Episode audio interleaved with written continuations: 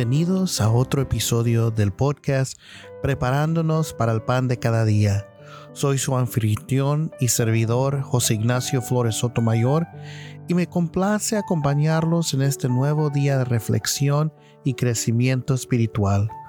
Hoy, en el lunes de la decimocuarta semana del tiempo ordinario, exploraremos las lecturas del día y buscaremos cómo aplicar sus enseñanzas en nuestra vida diaria. Antes de sumergirnos en las lecturas, recordamos que nos preparamos para recibir la palabra de Dios a través de nuestras cuatro oraciones en latín.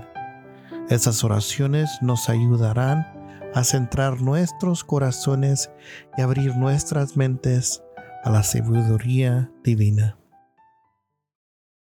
In nomine Patris et Filii et Spiritus Sancti. Amen. Pater noster qui est in celis, sanctificer tu nomen tuum, advene regnum tuum, fiat voluntas tua, secund celo et in terra. Panem nostrem quotidianum da nobis odie, et dimiti nobis debita nostra, sicud nos dimitimus debitoribus nostra. Et ne nos inductas in tentationem, sed libera nos a malo. Amen. Ave Maria, gratia plena, Dominus tecum, benedicta tu in mulieribus et benedictus fructus ventris tui, Iesus. Sancta Maria, Mater Dei, ora pro nobis peccatoribus nunc et in hora mortis nostrae. Amen. Gloria Patri et Filio et Spiritui Sancto, sicut erat in principio et nunc et semper et in saecula saeculorum. Amen. Ahora dirijámonos nuestra atención a la primera lectura del libro de Génesis, capítulo 28, versículos 10 al 22. Escuchemos con atención.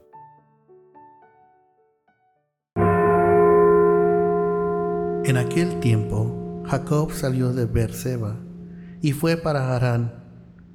Llegó a cierto lugar y pasó la noche allí, porque el sol se había puesto Tomó una de las piedras del lugar, la puso en la cabecera y se acostó en aquel lugar. Tuvo un sueño y vio que había una escalera apoyada en la tierra, cuyo extremo superior alcanzaba hasta el cielo. Por ella los ángeles de Dios subían y bajaban. El Señor estaba de pie junto a él y dijo, Yo soy el Señor, el Dios de tu padre Abraham y el Dios de Isaac. La tierra en la que estás acostado te la daré a ti y a tu descendencia. También tu descendencia será como el polvo de la tierra. Te extenderás hacia, el occidente y hacia el oriente, hacia el norte y hacia el sur. Y en ti y en tu simienta serán bendecidas todas las familias de la tierra. Ahora bien, yo estoy contigo. Te guardaré por donde quiera que vayas y te haré volver a esta tierra. No te dejaré hasta que haya hecho lo que te he prometido. Despertó Jacob de su sueño y dijo, Ciertamente el Señor está en este lugar y yo no lo sabía. Y tuvo miedo y añadió, Cuán imponente es este lugar esto no es más que la casa de Dios y esta es la puerta del cielo. Jacob se levantó muy de mañana y tomó la piedra que había puesto en la cabecera de cabecera. La erigió por señal y derramó aceite por encima. A aquel lugar le puso el nombre de Betel, aunque anteriormente el nombre de la ciudad habría sido Luz. Entonces Jacob hizo un voto diciendo, si Dios está conmigo y me guarda en este camino en que voy, y me da aliento para comer y ropa para vestir, y vuelvo sano y salvo a casa de mi Padre, entonces el Señor será mi Dios. Y esta piedra que he puesto por señal será casa de Dios. Y de todo lo que me das, te daré el diezmo. Esta es palabra de Dios. En esta lectura encontramos la historia de Jacob y su encuentro con Dios en Betel. Jacob, en medio de su viaje, tuvo un sueño en el cual vio una escalera que conectaba el cielo y la tierra, y los ángeles de Dios subiendo y bajando por ella. Dios le hizo promesas a Jacob y lo recordó que él estaría con él en cada paso de su camino. Esta lectura nos invita a reflexionar sobre la presencia constante de Dios en nuestras vidas y su fidelidad hacia nosotros. Nos recuerda que así como Dios acompañó a Jacob en su viaje, Él también está presente en nuestros propios viajes y experiencias. La escalera que conecta el cielo y la tierra simboliza la comunicación y la relación íntima que Dios desea tener con nosotros. Una de las lecciones claves que podemos extraer de esta lectura es la importancia de reconocer la presencia de Dios en nuestra vida cotidiana y confiar en su guía.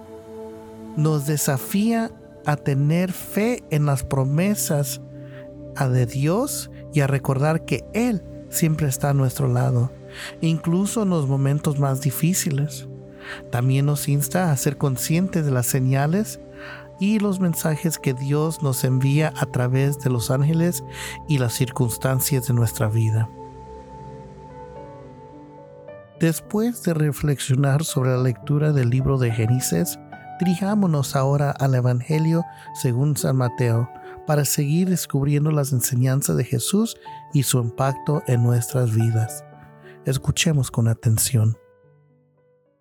En aquel tiempo, mientras Jesús les decía estas cosas, vino un oficial de la sinagoga y se postró delante de él, diciendo, Mi hija acaba de morir, pero ven y pon tu mano sobre ella y vivirá. Levantándose Jesús lo siguió y también sus discípulos.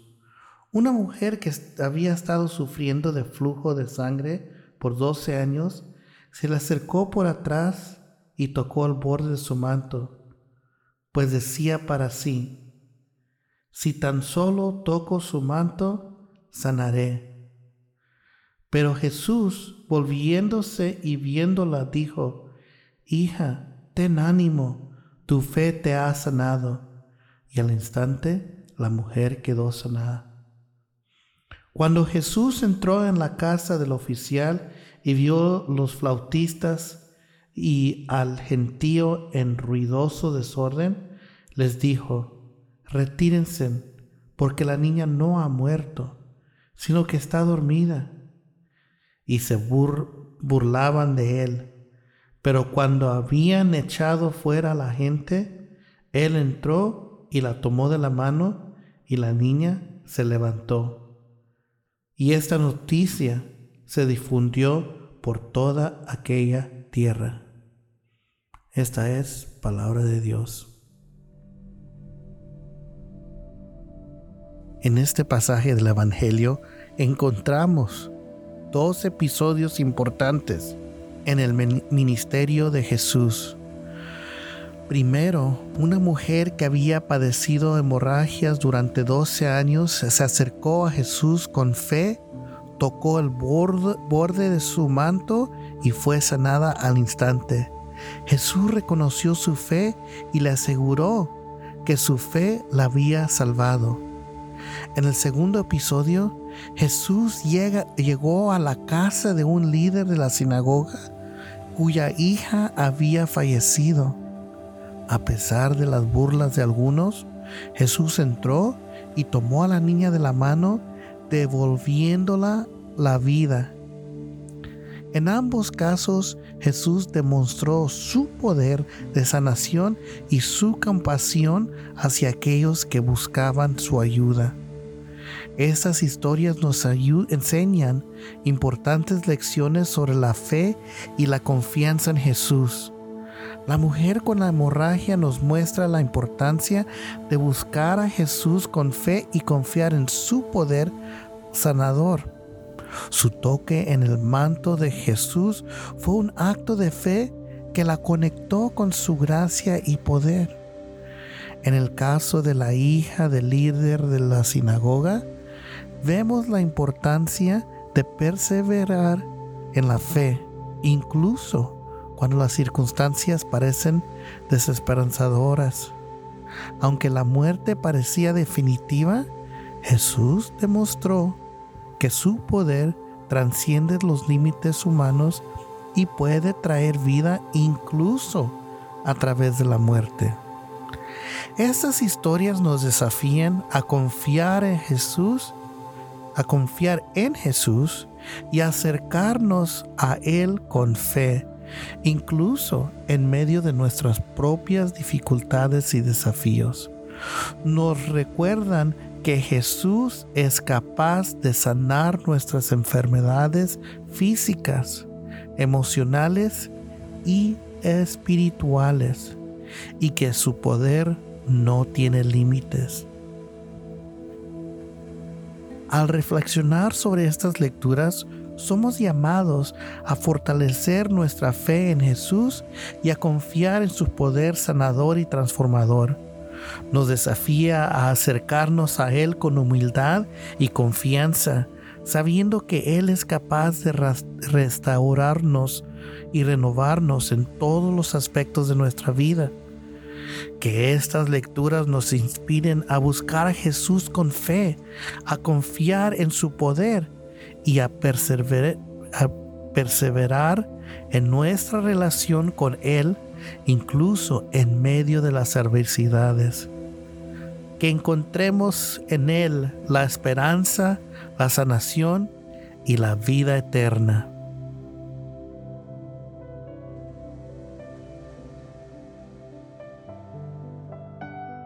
Concluimos otro episodio de prepararnos para el pan de cada día. Espero que estas reflexiones hayan sido enriquecedoras para su vida espiritual.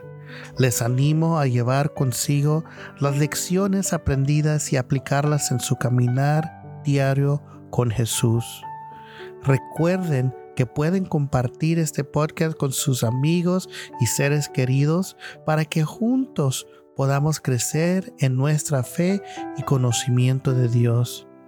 Que la gracia de nuestro Señor Jesucristo nos acompañe en cada paso de nuestro viaje espiritual. Hasta nuestro próximo encuentro, queridos amigos, que la paz y las bendiciones de Dios estén con ustedes siempre. En el nombre del Padre, del Hijo y del Espíritu Santo. Amén.